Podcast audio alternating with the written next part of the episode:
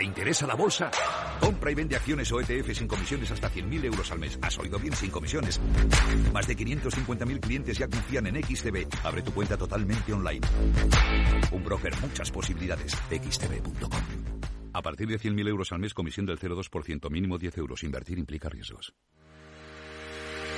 Si quieres conocer mejor las empresas con las que trabajas, empieza por Informa.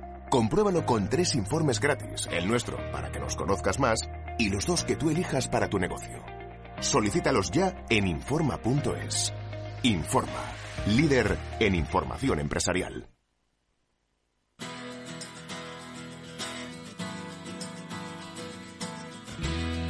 After Work con Eduardo Castillo.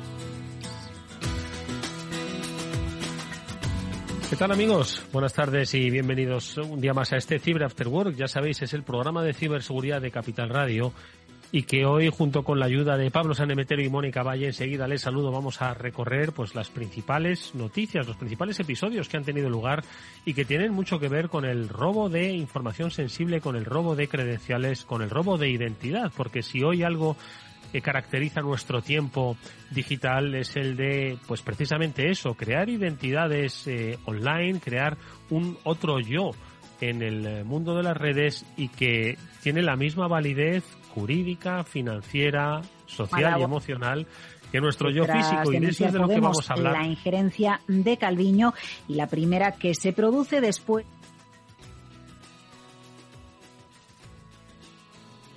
Eh, sonidos que han entrado en nuestro programa. Ahora sí, venga, vamos a saludar a Pablo Sanemeterio y a Mónica Valle. ¿Cómo estáis, Pablo, Mónica? ¿Nos escucháis?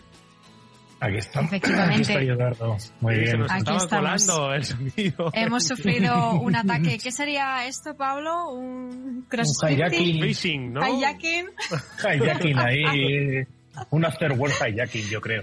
Bueno, es Todos nuestra- estamos expuestos Nada, a los no ciberataques, ya lo nuestra sabemos. compañera Laura Blanco la hemos eh, eh, oído en una de las eh, eh, piezas eh, que eh, eh, complementa la programación de Capital Radio y que, bueno, pues hoy ha estado de invitada inesperada. Bueno, invitados inesperados son lo que padecen, ¿verdad, Pablo Mónica? Muchas empresas, muchos particulares, precisamente de la mano de los ciberdelincuentes y es algo que hoy vamos a ver, eh, pues sobre todo con el, el repaso a las noticias que ahora enseguida vamos a dar, pero también, Pablo, Mónica, con algo que yo creo es algo muy característico de este sector. Todos los sectores, obviamente, tienen puntos de encuentro y tienen congresos, tienen eventos, ¿no? Pero el de la ciberseguridad es uno que tiene una recurrencia permanente de eventos y yo creo que es muy importante porque allí no solo se va a hacer business, sino que sobre todo se va a compartir conocimiento, que es una de las claves, Pablo, que siempre hemos puesto en valor de este sector, el de compartir conocimiento.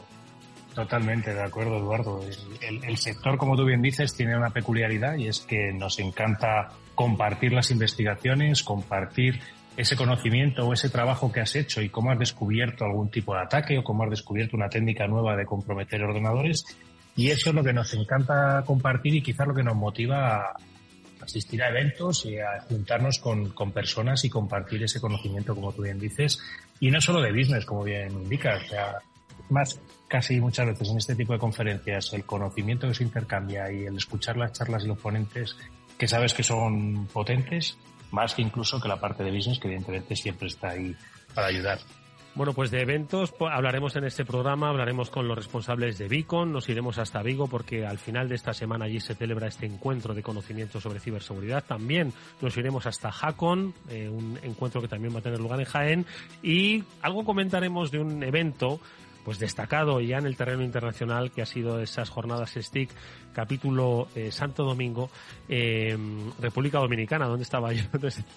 Que obviamente se han celebrado en Santo Domingo.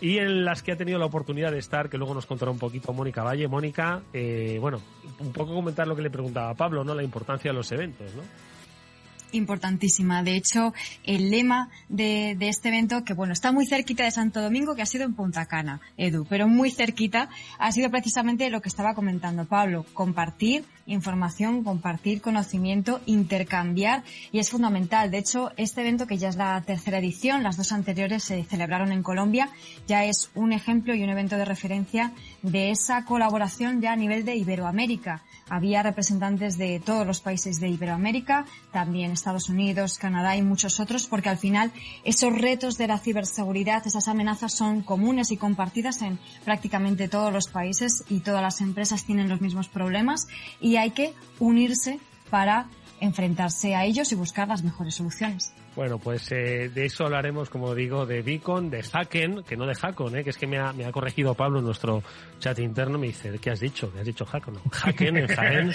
luego hablaremos... de Tenerife, luego, luego, exactamente, es que son muchos los eventos, luego los, los comentaremos. Y luego, por supuesto, que hablaremos de, de lo que, la referencia que hacemos al principio, ¿no? De la identidad, de nuestro espacio de seguro de Panda Security. Pues daremos claves para entender qué es lo de la identidad digital, porque muchos de vosotros igual pensáis que no tenéis identidad digital y la tenéis en el momento en el que hacéis una operación, una transacción, compráis por internet, ya tenéis una identidad digital.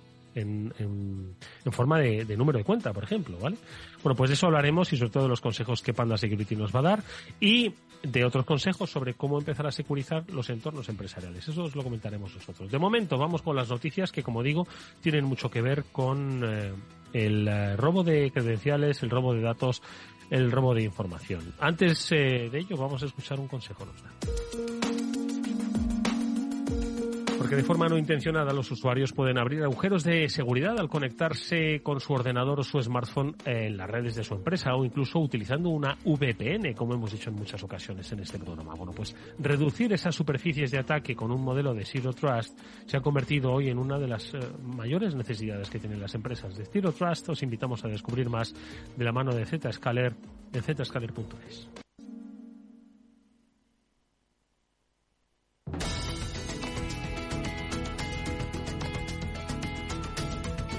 Bueno, pues vamos con esas noticias porque, como digo, pues son muchas y, la mayoría están referidas al robo de, de, identidades, ¿no? Por ejemplo, al robo de credenciales. Eh, en España, por hablar de los episodios más cercanos, los mozos ya estuvimos hablando la pasada semana, ¿no? De que estaban, bueno, pues tratando de contrarrestar ese ataque que había sufrido el, el, Hospital Clinic. Ya estuvimos hablando eh, Pablo Sanemeterio y yo sobre un poco la forma en la que se presentaba esta información y la forma en la que realmente se puede contrarrestar un ataque ya a toro pasado. Pero bueno, en cualquier caso están investigando un ciberataque los Mossos de Escuadra en el Ayuntamiento de Cubelles eh, y qué les están aconsejando, pues no pagar, entiendo que el rescate que les piden por, por eh, desbloquear la información. Pablo. Así es, eh, una nueva, un nuevo caso en esta ocasión, un nuevo ayuntamiento al cual parece, pues oye, que le han, ha sido víctima de un ataque de ransomware, parece ser, porque tenía partes de servicios o páginas web que no estaban disponibles y los mozos, pues haciendo una labor más, más normal, no como la que hablábamos la semana pasada, más de investigación, más de ver quién está detrás y como siempre, pues eh, el mensaje claro es de no pagar y de no colaborar con este tipo de acciones pero hay que ponerse muchas veces también en el pellejo de, de, determinadas empresas. Los ayuntamientos, evidentemente, no van a quebrar, no van a desaparecer, pero sí que puede ocurrir que haya que hacer mucho trabajo manual para recuperar alguna información que se haya podido perder. Mónica. Pues eh, efectivamente es muy complicado, como decía Pablo, gestionar este tipo de ataques. Está ahora mismo esa investigación en proceso y efectivamente, como decía, todo apunta a ese tipo de ataque. De hecho, últimamente, precisamente mencionabas el ataque al Hospital Clinic, que era un caso de ransomware de doble extorsión, en el que no solamente cifran los datos, sino que también roban datos y amenazan con publicarlos. Puede ser este caso, sino que simplemente todavía no se ha producido esa segunda fase y se están viendo casos de ransomware incluso de triple extorsión, en los que no solamente hacen esas dos primeras fases, sino que hacen un tercer ataque que puede ser, por ejemplo, un ataque de denegación de servicio, en el que eh, pues hagan que la web o los servicios de, este, en este caso el ayuntamiento, se caigan y no puedan dar servicio, ¿no? Entonces estamos hablando de ataques complejos que también tienen soluciones complejas, pero efectivamente ese consejo inicial que es para todos, instituciones o empresas, es no pagar, no ceder a ese chantaje porque ese ataque puede continuarse y tener incluso peores consecuencias. Bueno, pues tenemos eh, un ataque no solo a instituciones públicas, sino también a instituciones privadas. En este caso, Digi, eh, que ha sufrido un ciberataque y han comprometido los datos eh, personales de los clientes de esta, de esta empresa de telecomunicaciones. Pablo.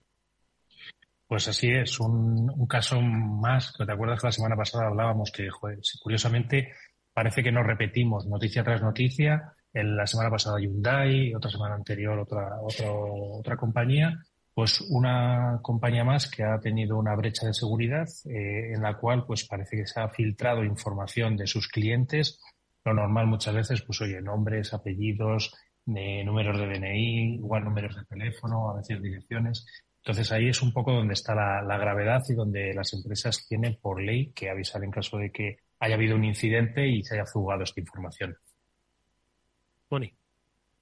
En este caso, bueno, la empresa dice que no han detectado usos malintencionados de la información, pero sí que es verdad que dicen que las líneas de contacto con ellos, con la empresa, para los clientes están abiertas por correo electrónico, eh, por redes sociales, como quieran, pero instan a los usuarios a que se pongan en contacto, que pregunten cualquier tipo de duda respecto a esta situación.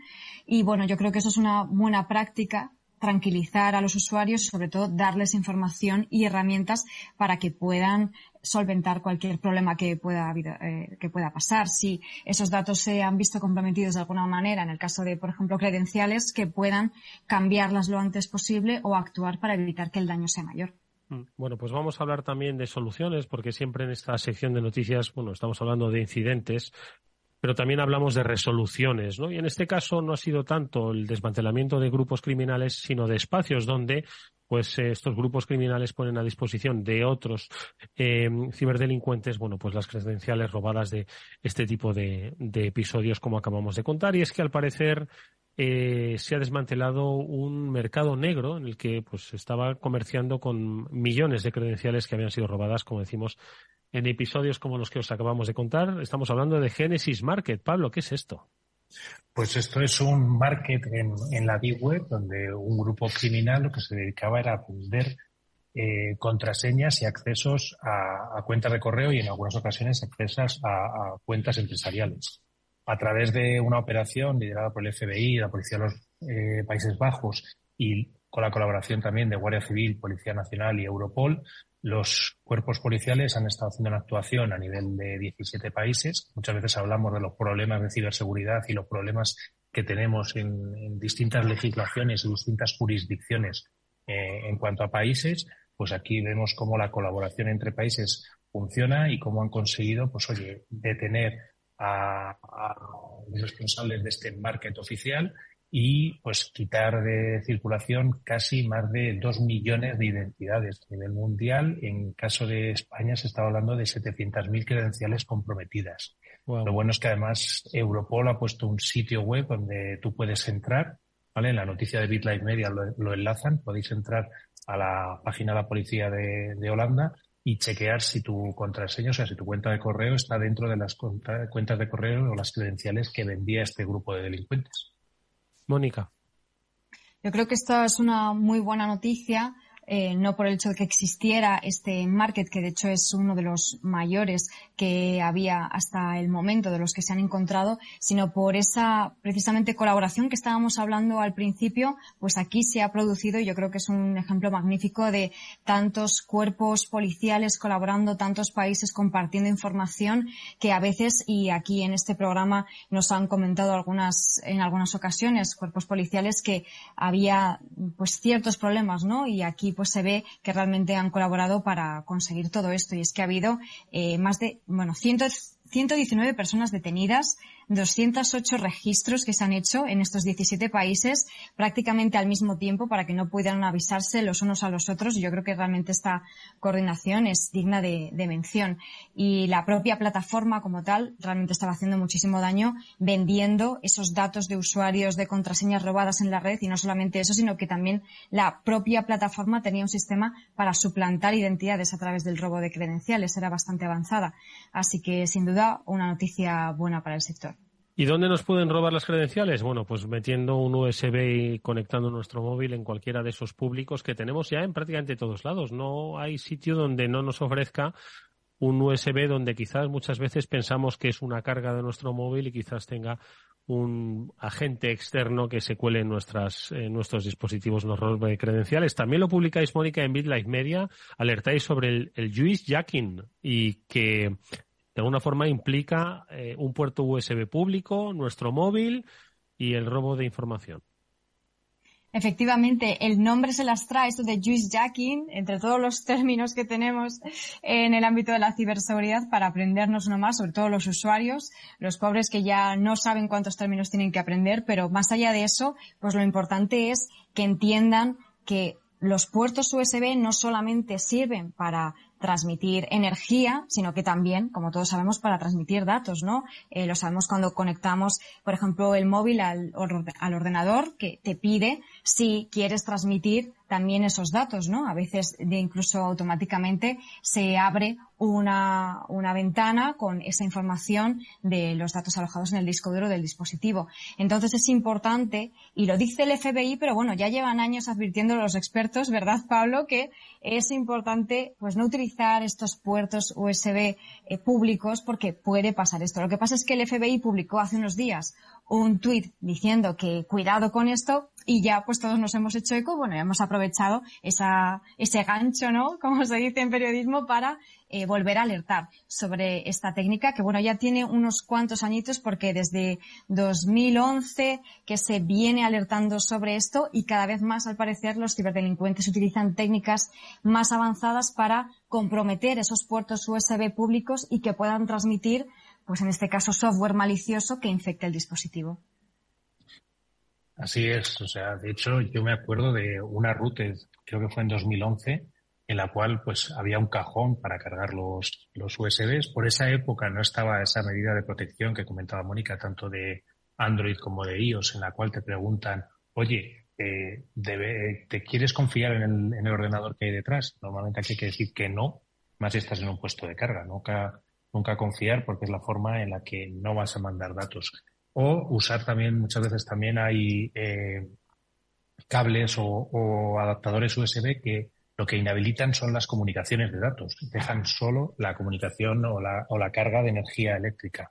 Entonces, pues una de esas dos cosas, o en general también, pues llevar tu cable y tu enchufe y utilizar un enchufe y no andar cargando en estas bases. Exactamente, así que un poquito de organización, llévate el enchufe que no pasa nada, que seguro que encuentras alguno allí donde vayas. Y si no, uso eficaz de la batería, ojo, que no tienes que estar conectado al móvil permanentemente. Bueno, estas son las noticias, luego seguiremos hablando, por supuesto, de más consejos, en este caso los de el control de nuestra identidad online, de nuestra identidad digital con la ayuda de Panda, pero antes vamos a empezar ya a conocer cuáles son las citas que nos esperan. Vamos hasta Vigo, allí los eh, responsables de Beacon nos van a contar qué van a decir, qué van a compartir este eh, eh, a finales de esta semana. Venga, enseguida les saludamos. Bueno, Pablo, y tenemos a eh, los dos responsables de este congreso Beacon, a Belén Pérez y a David González. antes de saludarles, Pablo, sitúanos un poquito. Beacon, que además vas a estar por allí, ¿no? Pues voy a estar por allí, sí, en, Vigo, una de las ciudades más bonitas de, allí arriba de Galicia, de las vías paisas. Y pues allí voy a estar dando una conferencia hablando pues cómo se puede o de los problemas e inconvenientes que hay al auditar aplicaciones Flutter, que como ya te os he comentado en algún otro programa, pues es ese paradigma de programación que cada vez se está utilizando más en aplicaciones móviles y que tiene viene con determinadas restricciones que nos hace la vida un poco más complicada a los, a los auditores de seguridad. Pero por suerte, oye, hay formas y hay mecanismos que compartimos precisamente, como hablabas al principio del programa, para que la gente, pues oye, no pase el mal rato que pasamos, en, en mi caso, auditando esta aplicación, que nos llevó un, buen rato, un mes y medio, intentando abrir las tripas y poder auditarla. Y pues oye, compartirlo con la gente para que no les vuelva a pasar y que en lugar de perder un mes y medio, pues lo puedan hacer en el tiempo habitual de una auditoría, que puede ser una semana, dos semanas. Pues sí que, sí que hay grado de especialización. Ahora nos lo van a contar eh, Belén eh, Pérez eh, y David González. Belén, ¿qué tal? Buenas tardes, bienvenida. ¿Cómo estás? Hola, buenas tardes. Un placer. También saludamos a David González. David, ¿nos escuchas? ¿Cómo estás? Buenas tardes. Hola, buenas tardes. Bueno, lo primero de todo, eh, Belén, a ver, el leitmotiv de este, de este año, son ya muchos años los que lleváis con, con Beacon.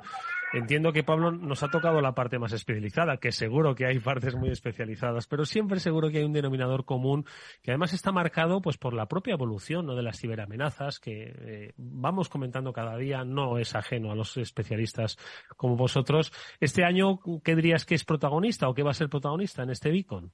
Eh, bueno, primero, ni somos todos los que estamos, ni estamos todos los que somos, porque no somos solo David y yo los que estamos detrás de Beacon, sino que hay, hay más gente, pero bueno, hoy, hoy nos tocó a nosotros estar aquí. Es que no tenemos tanto programa para albergar a Beacon. y, y, qué nos depara? Pues un poquito de todo. Esa es la filosofía de Beacon, el, el acercar todos los distintos entornos de la ciberseguridad a Galicia que, éramos la, zona perdida y escondida de la península a la que la ciber no llegaba, aunque había mucho profesional y muchas empresas que se dedicaban a ello. Y al final, como siempre los profesionales nos veíamos fuera de aquí, pues decidimos que ya estaba bien y que había que hacer el evento en Galicia para juntarnos todos aquí y traernos a gente de fuera que siempre agradecen eh, que lo traigamos aquí y que disfruten de, de la zona, de la gastronomía y, y de los profesionales de la ciber también. Oye, Belén, porque eh, es una reivindicación absolutamente legítima, ¿no? Que el conocimiento de ciberseguridad debe estar presente, pues, en, en, todos lados, ¿no? En toda la geografía. Al final, pues vivimos una economía interconectada. No obstante, el tejido empresarial en Galicia, ¿qué tal de sensible es a estas, eh, a estos episodios que cada día leemos en las noticias, cada lunes tratamos de contar aquí? Te puedo responder a la gallega, depende. depende del momento y de las circunstancias. Como siempre, ciberseguridad eh, es un problema cuando planteas cosas a hacer. Eh, cuando hay un incidente de ciberseguridad, entonces eh, milagrosamente todo se vuelve más fácil. pero, pero la verdad es que cada vez más las, las organizaciones se conciencian y, y no, no sé si es bueno o malo, pero el ver las barbas del vecino cortar a veces pues eh, nos ayuda. Ayuda. Y desgraciadamente cada vez los incidentes eh, son más frecuentes y más cercanos, eh, salen más en prensa, que, que, a los que trabajamos en seguridad a veces también nos ayuda un poquito. y al final, pues las empresas cada vez más acuden a, a, las, a los profesionales de ciberseguridad, que en Galicia los hay muy buenos, y a las empresas de ciberseguridad, que en Galicia también las hay muy buenas, con lo cual eh, era otro de nuestros objetivos con Beacon, que era darle un poco de publicidad, eh, no solo a la ciberseguridad, que yo creo que ya poquito a poco lo vamos consiguiendo, sino a los profesionales y a las empresas de ciber que tenemos por la zona, que son muy buenas y al final parece que siempre recurrimos a lo de fuera y nos olvidamos de lo bueno que tenemos al lado. Oye, pues nos encanta sumar profesionales. ¿eh? De, momento teníamos en nuestra nómina de especialistas a Antonio Fernández. Hoy os incorporamos a, David y a ti. Es un placer para nosotros. Pablo. Pues nada, oye, quería preguntarle a David un poco por, los ponentes, qué es lo que se va a encontrar la gente que se acerque a, a Beacon, qué es lo que va a poder ver, qué especialistas o qué charlas van a ser las más interesantes.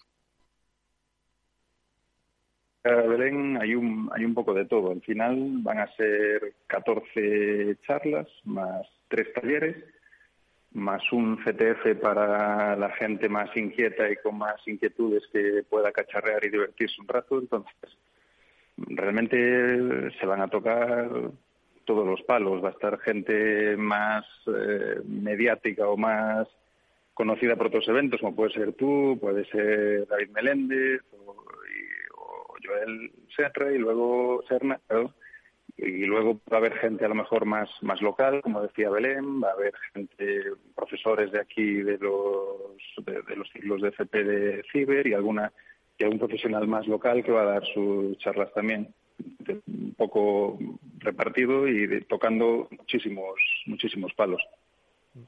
¿Te has dado cuenta, Mónica, que a nuestro Pablo lo han puesto en el elenco de, de los de las estrellas? Eso está muy bien. Por lo queremos mucho. no solo da valor a Bitcoin, sino también que lo da a este programa. Sí, señor. Faltaría más. Es que tenemos aquí a lo mejor de lo mejor.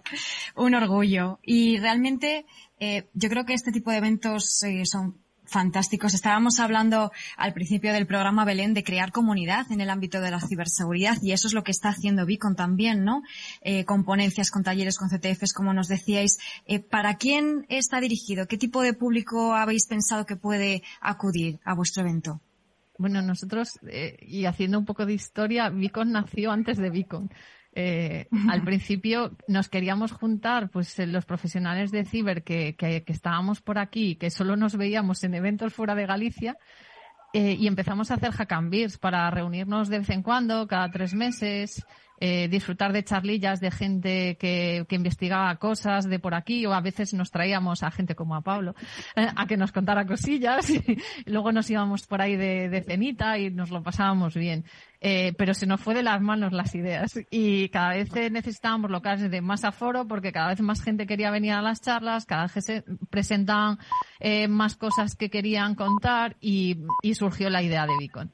Entonces, al final eh, creíamos que, que, que, Beacon era eso, era eh, dar visibilidad y hacer comunidad. Dar visibilidad a, tanto a profesionales como a empresas, tanto de aquí como de fuera, porque muchas veces a los mm, que nos conocen, que somos caras más visibles de la ciber en esta zona, pues siempre acaban recurriendo y preguntando, eh, necesito no sé qué, ¿a, a, quién acudo? ¿O tengo tal problema? ¿Con quién puedo hablar? Bueno, pues al final eh, este tipo de eventos también da visibilidad eh, en, en, el formato de patrocinadores de nuestros marisquillos, eh, pues a, a, todas esas empresas del sector que ofrecen diferentes servicios y productos y que puedes necesitar en un momento determinado. Así que Beacon es todo, es eh, promocionar empresas, profesionales, conocernos todos, porque al final yo creo que en Ciber no nos queda más remedio, estamos abocados a entendernos y, y a colaborar. Así que cuando nos ponemos cara en persona, luego el, pedir ayuda o el, comentar cosas es mucho más sencillo. Mm.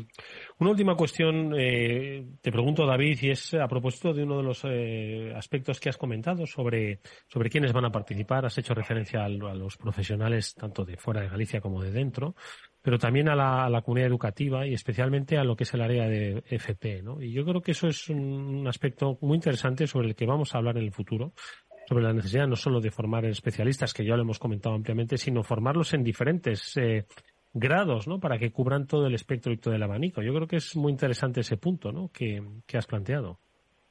Eh, sí, al final, eh, Ciber engloba, como bien sabéis y habláis siempre, pues mil y una especialidades diferentes, hay mil y un puestos o formas de puestos de trabajo o, o, o eso, ramas diferentes, entonces al final eh, estos ciclos yo creo que lo que están haciendo bien, al, al menos aquí, es eso, ir formando a, gente especialista pues en diferentes puntos o en diferentes sectores, pues por ejemplo en la parte de ciberseguridad industrial, que aparte hay bastante lacra de, o sea, falta de, gente eh, y, y, en otras y en otras ramas.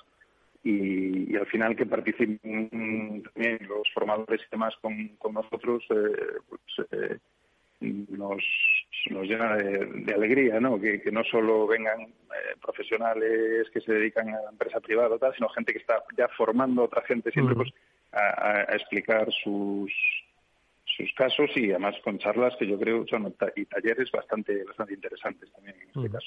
Bueno, pues eh, la información, ¿dónde la tenéis? En beacon.gal, el día 28 y día 29 de abril del año 2023, es decir, dentro de cuatro días de nada. comienza, ¿de acuerdo? Sí, Así que tenéis la oportunidad ya... allí. Estamos en tiempo de descuento ya. Tiempo de descuento. Así que allí tenéis la oportunidad no solo de ver a interesantísimos eh, profesionales como los mencionados, sino también a organizadores, son parte de ellos, a Belén Pérez y a David González, que nos han acompañado, nos han dado esta pista. Van a aprender mucho y van a disfrutar, como decía Pablo, de una ciudad excelente. Ojalá que sea así el desarrollo del conocimiento en ciberseguridad en Galicia, que se eh, que sea permeable para todo el sector. Y ya nos contaréis qué tal ha ido. Belén, David, muchas gracias, mucha suerte. Gracias a vosotros. A vosotros. Muchas gracias. Adiós. Espacio Seguro. Todo lo que debes saber para que tu día a día en Internet sea más seguro. De la mano de Panda Security. Bueno, y en nuestro espacio seguro, la pasada semana empezábamos a charlar con Hervé Lambert sobre identidad digital, sobre identidad online. Eh, muchas personas quizás eh, que se sienten poco usuarias del mundo digital creen que no tienen identidad, pero yo creo que todos en el momento en el que ya hemos realizado una pequeña transacción o en el momento en el que formamos parte de la base de datos de alguien, ya sea de una institución, ya sea de una empresa, ya tenemos identidad digital. Yo creo que esto, Mónica, eh, Pablo, Mónica, es lo primero que debemos empezar a definir cuando queremos hablar de seguridad y de proteger nuestra identidad digital. Mónica, ¿Qué es lo que forma hoy nuestra identidad digital? Entiendo que muchos factores, no solo eh, el hecho de tener red social, cuenta en Internet, un poco de Instagram, eh, comprar en Amazon, y si dices, bueno, si, si tengo todo eso ya tengo identidad. No, no, con cualquier cosa tenemos identidad, ¿no? Efectivamente, y al final, como decías, esa identidad va conformando también nuestra huella digital, que es todo el rastro que vamos dejando por Internet, que muchas veces ni nos damos cuenta, pensamos que no hemos hecho nada o que no tenemos nada en Internet, que no hay información nuestra, pero a la hora de la verdad nos hemos inscrito, eh, nos hemos registrado en cientos de páginas, hemos dejado nuestros datos, nuestro correo electrónico, hemos puesto en muchísimos sitios nuestra fecha de nacimiento, si tenemos redes sociales hemos publicado, fotografiamos, hemos eh, publicado comentarios. Al final todo eso va conformando esa huella digital y en definitiva toda esa identidad digital que todos tenemos, queramos o no, porque todos al fin y al cabo pues tenemos algún vínculo con Internet y con la red. Pablo, y eh, actualmente, ¿cuáles dirías que son pues eh, los principales riesgos eh, que tenemos de no controlar nuestra identidad digital, es decir, mm, que se hagan pasar por nosotros, que nos roben, que mm, cuáles un poquito esos eh, digamos esas amenazas que se cierren sobre la identidad. Ahora vamos a ver cómo podemos proteger nuestra identidad o por lo menos cómo saberlo a qué nos exponemos. Pues a ver, principalmente yo veo dos amenazas. Una primera centrada sobre todo sobre nuestra nuestra identidad o nuestro prestigio en Internet, es decir, nuestro prestigio en Internet se, va formando a partir de pues redes sociales, páginas en Internet, blogs, artículos, etcétera. Y si alguien lo suplanta y empieza a poner fotos, poner comentarios fuera de lugar, imagínate una red social como puede ser LinkedIn, en la cual pues es un tema de trabajo, es un tema de donde tu, tu imagen es muy valiosa, pues imagínate que empiezan a aparecer pues comentarios fuera de lugar, eh, etcétera, etcétera. Eso te hace un daño bastante importante. Luego ya, eh, si salimos un poco de la parte, digamos, más reputacional y nos vamos más a la, a la puramente económica, eh, una suplantación de identidad a, nivel bancario, a nivel de pedir un préstamo, a nivel de, solicitar, pues imagínate un, un préstamo para de, de 10.000 euros para comprar un préstamo personal. Pues ese tipo de préstamo, al final, si alguien se hace pasar por Eduardo Castillo, eh, se va a llevar el dinero y al día de mañana te van a llegar a ti, Eduardo, y te van a decir, Eduardo, que nos debes 10.000 euros. Y vas a tener que empezar a pagar las cuotas y vas a tener que devolver el dinero, evidentemente, pues sí, entrarás en denuncias, en trámites legales, etcétera, etcétera, pero al final sigue siendo más gasto, más dinero que te tienes que dejar para recuperar tu situación económica que tú no has hecho nada, no has pedido ese préstamo. Mm. Oye, actualmente, ¿cuáles son, Mónica, las fórmulas para robarnos esos datos? Las que hemos contado, por ejemplo, en nuestra sección de noticias, brechas de datos, eh, conectar, por ejemplo, también el USB donde no debemos en una red pública. Eh, ¿Cuáles son un poco esas principales vías de entrada o acceso a nuestros datos? Efectivamente, cuando se produce una brecha de datos que no depende de nosotros, sino que depende de la empresa que estaba almacenando, que estaba salvaguardando esos datos, efectivamente esos datos pueden verse publicados, como ha ocurrido muchas veces, en foros de la dark web o los cibercriminales pueden venderlo o pueden utilizarlo para perpetrar otros ataques que nos salpiquen. Por ejemplo, ataques de ingeniería social en el que los atacantes hacen uso de parte de esos datos para enviarnos un email o intentar enviarnos mensajes por redes sociales para que hagamos algo. El principal tipo de ataque, en cualquier caso, que nos afecta a la hora de que nos intenten robar los datos es el phishing, que hemos hablado tanto de él, que es la suplantación de identidad. Los atacantes se hacen pasar por empresas, por entidades, nos envían un correo electrónico, nos envían mensajes por WhatsApp, a través de redes sociales, a través de SMS, que lo hemos comentado también, y que es una de las técnicas que más está creciendo nos envían un enlace para que accedamos a un formulario que es falso, se hace pasar por un formulario de una página web de confianza, de una empresa de confianza, ahí introducimos nuestros datos, pensamos que se lo estamos mandando a esa empresa o a esa entidad, pero no, se los estamos dando directamente a ese delincuente. Y ese es uno de los métodos que más utilizan los atacantes y que desde luego les resultan pues eh, mejores para robarnos nuestros datos. Como siempre decimos, hay que tener mucho cuidado dónde los introducimos y siempre tener mucha desconfianza a la hora de darlos. Pablo, ¿alguna recomendación más? Pues eh, al final, pues, me ha recordado un caso que me comentaban esta semana pasada, Mónica, que es eh, tener mucho cuidado cuando se hagan transferencias también. O sea, me estaban hablando, por ejemplo, un caso de suplantación de una empresa que tenía controlado el correo, como decía Mónica, estaba monitorizando el correo y ha detectado un cliente y un cliente que tenía que pagar una factura.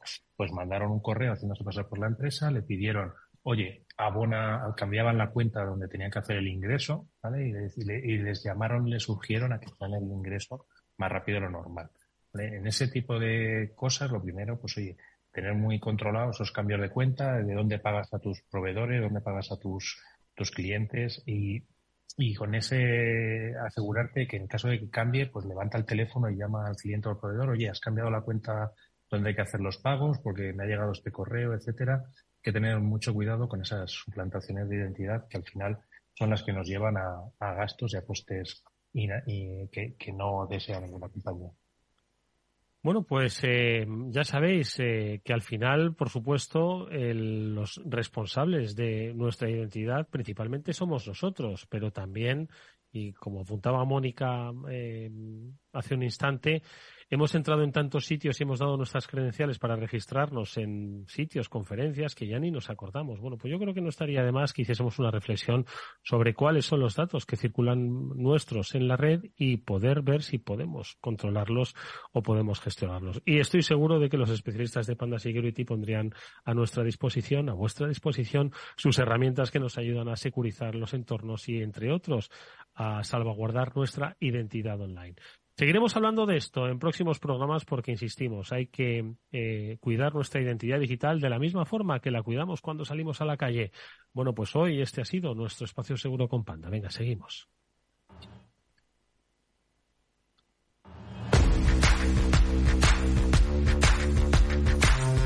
Y vamos con un consejo porque si inviertes en bolsa esto te interesa. XTB tiene la mejor tarifa del mercado para comprar y vender acciones y ETFs. No pagues comisiones hasta 100.000 euros al mes. Si inviertes en bolsa o quieres empezar, más sencillo imposible. Entras en xtb.com, abres una cuenta online y en menos de 5 minutos compras y vendes acciones sin comisiones con atención al cliente las 24 horas del día. ¿A qué estás esperando? Ya son más de 660.000 clientes los que confían en xtb.com, que es un broker con muchas posibilidades. A partir de 100.000 euros al mes, la comisión es del 0,2%, mínimo 10 euros Invertir implica riesgos.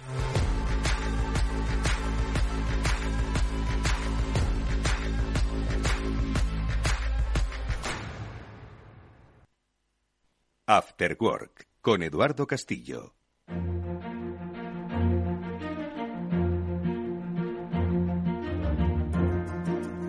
Bueno, pues en este programa seguimos y queremos charlar con Pablo Sanemeterio Mónica Valle sobre el, principio básico ¿no? para entrar en el mundo de la seguridad o por lo menos para que nuestra institución o nuestra compañía se sienta más o menos segura. ¿Cómo empezar a securizar nuestra empresa? No obstante, antes sí que me gustaría que antes se lo hemos pedido a Mónica, pero no le hemos dejado apenas espacio, que nos contase qué tal han, ido esas eh, jornadas STIC capítulo República Dominicana, en la que, eh, organizadas por el, Centro Criptológico Nacional, por el CCNCERT, eh, pues nuevamente pues se ha hablado de la necesidad de crear, Mónica, un escudo único, en este caso para Iberoamérica, tal y como se ha hecho para España, pilotados por el CCN. ¿Qué tal han ido, Mónica, que se ha contado?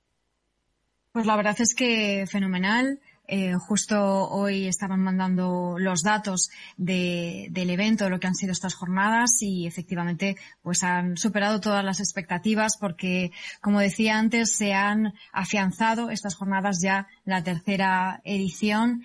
Había muchísima gente de todos los países. Eso al final crea un ambiente de comunidad de intercambio que era precisamente lo que, lo que se buscaba. Muchísimos temas los que han, los que han abordado los ponentes. Han sido tres días de mucha, eh, muchas charlas, mucha ciberseguridad, de abordar lo que son las amenazas actuales, sobre todo dirigidas a sector público, a países, de cuáles son las soluciones que se pueden abordar para solucionarlas y para poder estar ese pasito por delante que decimos siempre de los atacantes y por supuesto se ha ahondado mucho en esa necesidad y en esas herramientas para colaborar y para seguir avanzando en esta línea. Oye, Mónica, ¿qué tal están desecurizadas eh, otras naciones, en este caso iberoamericanas, eh, conocemos eh, los eh, protocolos, los procesos, el trabajo que se realiza en España a través de, de, lo que nos cuentan los expertos del Centro Criptológico Nacional, pero el resto de países, ¿qué tal están? ¿Cómo lo has visto tú?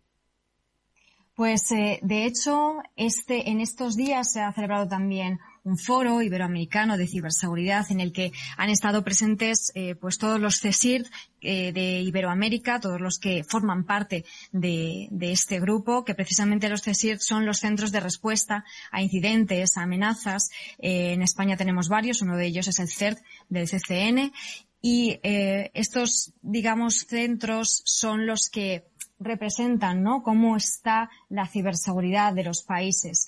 Y hay que decir que España es un referente y España se ha convertido en un referente precisamente en este, en este foro. Se ha visto cómo es así. Siempre eh, están dispuestos para ayudar a cualquier situación que se produzca en Iberoamérica y así nos tienen como un referente, pero también hay que decir que están avanzando muchísimo. Eh, precisamente en República Americana tienen un CESIR muy potente, en el resto de países también, eh, se vio también el año pasado en Colombia y todos los CESIRT o gran parte de ellos han participado también en las jornadas, algunos de los representantes eh, hablando, comentando, explicando qué es lo que se está haciendo, actuaciones que se están llevando a cabo y de hecho eh, es así como, como se ha podido ver que se ha avanzado muchísimo en los últimos años en, esa mejora de la ciberseguridad a nivel nacional de, todos los países. Mm. Oye, ¿y Mónica nos escuchan o no? Venga, ¿nos escuchan ahí en, las latitudes eh, latinoamericanas o no? Pues os tengo que decir que, que me, lo, han comentado algunos ponentes, eran españoles, pero yo creo que ah. allí también, allí también nos escuchan. Alguno que otro seguro que, que Pablo, nos escucha, hay que darle pero no candela, la oportunidad eh, a nuestros oyentes de, ¿eh? Hay que darles contenido, yo creo. Pero oye, curiosamente en estadísticas vamos teniendo bastantes países que van subiendo ahí a la hora de escucharnos. eh, me ha sorprendido mucho Ecuador, Estados Unidos siempre es un país que está ahí eh, escuchándonos. Y, oye, Colombia, México, están ahí, Panamá, escuchándonos habitualmente. Pero sí, estoy de acuerdo con Edu, hay que darle un impulso. Bueno, pues, no, no, obstante, vaya desde aquí un afectuoso saludo a esos oyentes que desde estas latitudes que mencionaba Pablo nos estáis escuchando. Nos podéis hablar si queréis, afterwork.capitalradio.es. Os queremos eh, mucho, por supuesto. Pablo, ¿qué le comentamos a Mónica? Pues eh, Mónica ya nos comentaba un poco la, situación. Yo que yo le quería preguntar un poco más, pues por las por las charlas, los ponentes y ese intercambio, cómo vio ella ese intercambio de conocimiento y de distintas instituciones en, en estas jornadas STIC, que yo creo que es un poco el, el, objetivo muchas veces de cómo se comparte y si se llegó a ver alguna de las amenazas que más le preocupaba en Latinoamérica o son las mismas que nos preocupan aquí en España. Mm. Pues yo creo que algo reseñable es precisamente eso, que todo lo que solemos hablar aquí cada lunes, que nos cuentan, que nos explican eh, los profesionales, los representantes de empresas, de instituciones, de organismos, se comparten en Latinoamérica. Hemos hablado mucho de ransomware, hemos hablado de phishing, hemos hablado de ataques a la cadena de suministro y de todo eso se estuvo hablando allí. Por eso, precisamente el intercambio que estábamos comentando es tan relevante y tiene tanto sentido, porque realmente como esas amenazas son compartidas, esos retos también lo son, al final el poder compartir también esas soluciones, el que entre los países intercambien información y digan, oye, mira, a mi ayuntamiento, como comentábamos en las noticias, de Cubillas le está, le está pasando esto. Cuidado y estad atentos porque a lo mejor atacan a los vuestros o a esta institución en nuestro país eh, le han eh, infiltrado, eh, han hecho una, lo que sea. Y al final, toda esa información se va, eh, va haciendo que se proteja al resto que todavía no ha sufrido ese ataque y puedan poner las medidas necesarias antes de que ocurra. Bueno, pues eh, yo creo que es muy interesante el, lo que has podido escuchar, Mónica, lo que has lo que has compartido, lo que te han contado. ¿Cuál es esa necesidad, no, de eh, trabajar de manera conjunta, de una manera transnacional y sobre todo el papel que en este caso tiene España eh, a la hora de pues eh, crear tendencia y sobre todo compartir conocimiento en lo que se refiere a la securización de los países de los entornos. Bueno, pues eh, ojalá podamos ir nosotros la próxima vez, que seguro que será igual de interesante e igual de bonito en esos parajes en los que se ha desarrollado este capítulo República Dominicana. Mónica, no te vayas, porque nosotros lo que vamos a hacer es irnos al último evento de nuestro programa de hoy. Lo que vamos a tener que hacer es eh, dejar, Pablo, para otro día, eh, pues lo que tenemos pensado hacer, el inicio de securización de las compañías. Pablo. Por supuesto, lo hacemos encantados. Oye, en otro programa con más tiempo, porque para hacerlo de prisa y corriendo y que nuestros oyentes no cojan toda la importancia de, de este proceso, porque al final securizar una empresa es un proceso continuo en el que vas probando, vas implantando medidas, vas verificando que te funcionan y las partes nuevas que descubres, los nuevos agujeros que descubres, los tienes que volver a cerrar y volver a seguir ese proceso de forma constante y pues hoy lo veremos tranquilamente para que nuestros oyentes puedan tomar nota y puedan ir pensando en personas y empresas que les ayuden en ese proceso de securizar y en ese asesoramiento para, para estar más seguros frente a estos ataques que vemos que es una lacra constante. Una empresa, un ayuntamiento, siempre traemos una noticia de esas. Bueno, pues prometemos que lo desarrollaremos con más amplitud, pero se nos ha ido el tiempo, el justo para charlar con nuestro siguiente invitado. Venga, vamos a escuchar sintonía para hablar de Haken.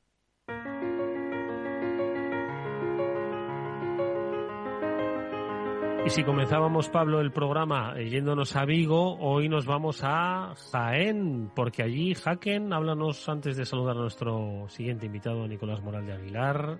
¿De qué estamos hablando, Pablo? Porque también vas a estar en Haken, ¿no? También voy a estar en Haken. Estamos hablando de la primera edición de, de, este congreso en Jaén. Había otros congresos que desafortunadamente pues no continuaron desde hace ya un tiempo y pues da gusto ver que en esta ciudad vuelve a resurgir un congreso de seguridad, además yo creo un poco al calor de esa universidad y al calor de, muchas ganas de aprender y muchos eh, profesionales de gran nivel que conozco que, que vienen de esa ciudad. Yo no sé si es el calor, no sé si es el agua, pero ahí aparecen muy buenos profesionales del sector de la ciberseguridad. Y pues oye, un, un, una edición, la primera edición que se va a dar lugar el 5 y el 6 de mayo, ¿vale? Ya la semana siguiente, y en la que creo que no quedan entradas ya, Eduardo.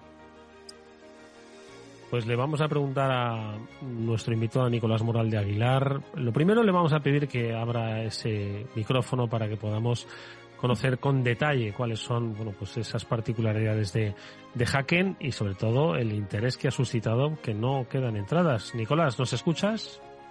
Hola, buenas tardes, sí, escucho.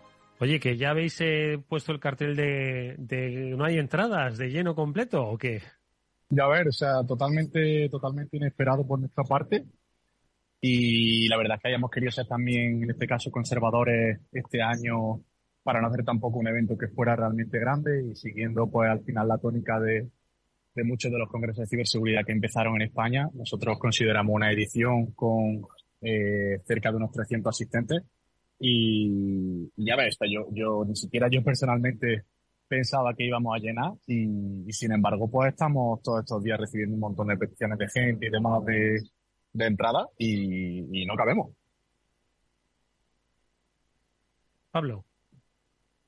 Pues nada, oye, enhorabuena Nico, eh, enhorabuena por esta primera edición de Hacken en la cual, oye, pues ya está el cartel de no hay entradas y eso demuestra el interés que hay en esa región por, por el sector de la ciberseguridad y preguntarle un poco, pues, qué es lo que se va a poder ver en, en Hacken y qué es lo que destacarías de, de Hacken o qué es lo que la gente no debe perderse en esta edición de, en esta primera edición de, de Hacken. Bueno, pues en este caso realmente tenemos a muchos de los ponentes, algunos amigos. Eh, al final somos una asociación sin ánimo de lucro formada por siete personas, siete, siete expertos de la ciberseguridad que estamos eh, todos trabajando en el sector. Y, y nada, pues amigos de uno, amigos de otros, otra gente que también se ha ofrecido y gente que hemos, que hemos llamado que, que ni siquiera pensábamos que iban a venir. Pero al final creo que tenemos un cargo bastante, bastante guay. Eh, vienen pues gente como Pablo Sanemeterio, Pablo González, Sergio de los Santos, eh, Edu Satoe, Kino Maquino, un montón de gente realmente referente, referente en el sector. Y luego tendremos también un montón de, ya no solo charlas, sino, sino también talleres y bueno, talleres súper chulos, pues talleres que vienen de, en este caso del INCIBE, del Instituto Nacional de Ciberseguridad, eh, talleres que, que, darán también eh, cabida a Fuerza del Cuerpo de Seguridad del Estado, tanto Guardia Civil como Policía Nacional, y algunos talleres que hacía bastante tiempo que no se veían en España, sobre todo, eh, de hardware hacking. Y en este caso, en esta primera edición, eh, todo de, vaya, todo gratuito, eh, pues para todo el que haya pillado un hueco y pueda asistir, que también los talleres se llenaron súper rápido.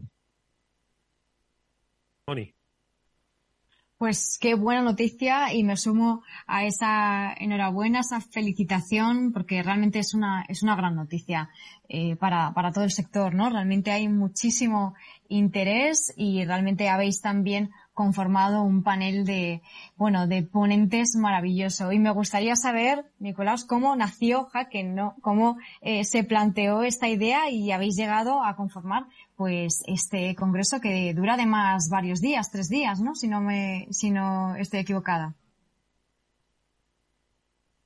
Tres días, sí. Del 5 al 7 de mayo en ¿Vale? de Jaén. Ay, perdona, Nicolás, que pensaba que te habíamos eh, perdido la comunicación. Eh, continúa, continúa. Todo nada, nada, todo surgió por parte de, bueno, de algunos que estaban ya también en este mundo trabajando. Conmigo contactaron, creo que de los últimos. Eh, y nada, cuando vi la, idea, que era mi provincia, al final yo, yo que estoy viviendo en Madrid, pero, pero bueno, al final es especial y, y, quieres que salga bien, ¿no? Y acercarle tu mundo y el mundo en el que trabajas, que que sabes que es un mundo en el que hay mucho curro y, y que realmente, eh, pues bueno, es un mundo también en el que la gente está acostumbrada a compartir conocimiento de forma eh, bastante altruista por lo general.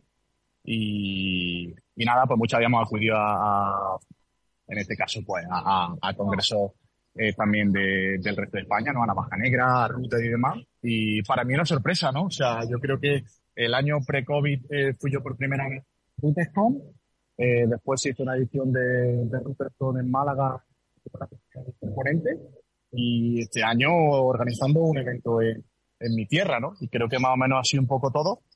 Eh, y al final podemos acabar montando esta locura entre los siete, que sí que es verdad que tiene un montón de trabajo y un montón de incertidumbre al principio, a la hora de pillar patrocinadores, a la hora de, de pues bueno, un montón de preguntas cuando no han montado un evento. Pero, pero la verdad es que, que el feedback, tanto por parte de ponentes como por parte de, de, los asistentes y de las empresas que estamos organizando, incluso habrá un B2B para, para empresas y que puedan acercarse también a la gente que trabaja ya en el sector y gente que necesita servicios de ciberseguridad.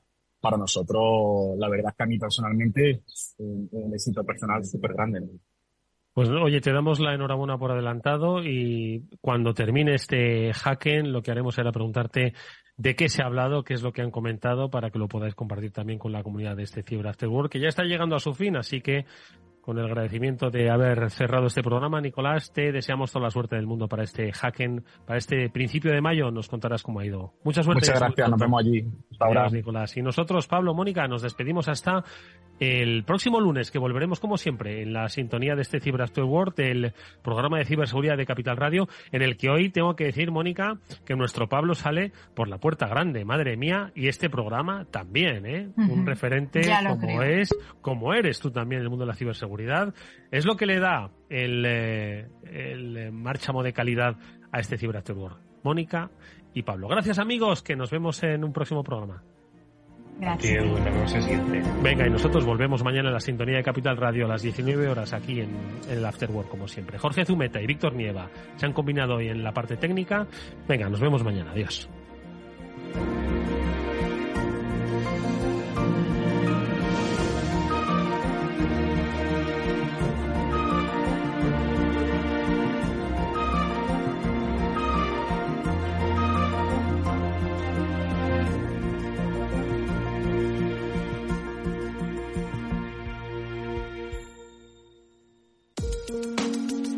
De forma no intencionada, los usuarios pueden abrir agujeros de seguridad al conectar su ordenador o smartphone a la red de su empresa, incluso cuando utilizan una VPN. Reducir la superficie de ataque con un modelo Zero Trust se ha convertido en una necesidad para las empresas. Descubra más en zscaler.es.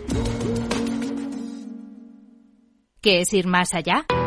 Con Arval podrás llegar donde te propongas de la forma más sostenible y desplazarte como y cuando necesites con una oferta de renting sostenible, segura y conectada.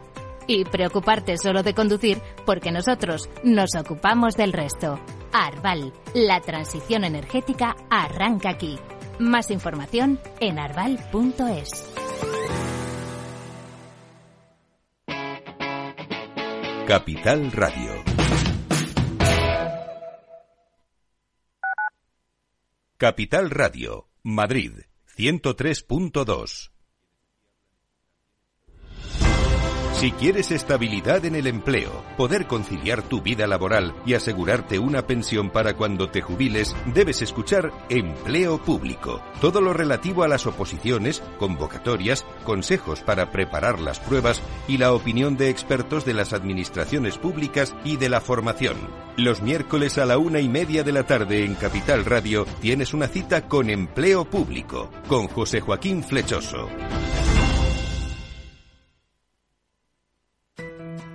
En el balance nos preocupamos por nuestros hijos, por su vinculación con el mundo de Internet y las redes sociales, y analizamos sus riesgos de la mano de Pilar Rodríguez en Familias Enredadas, todos los lunes a las ocho y media de la tarde en el balance, Capital Radio.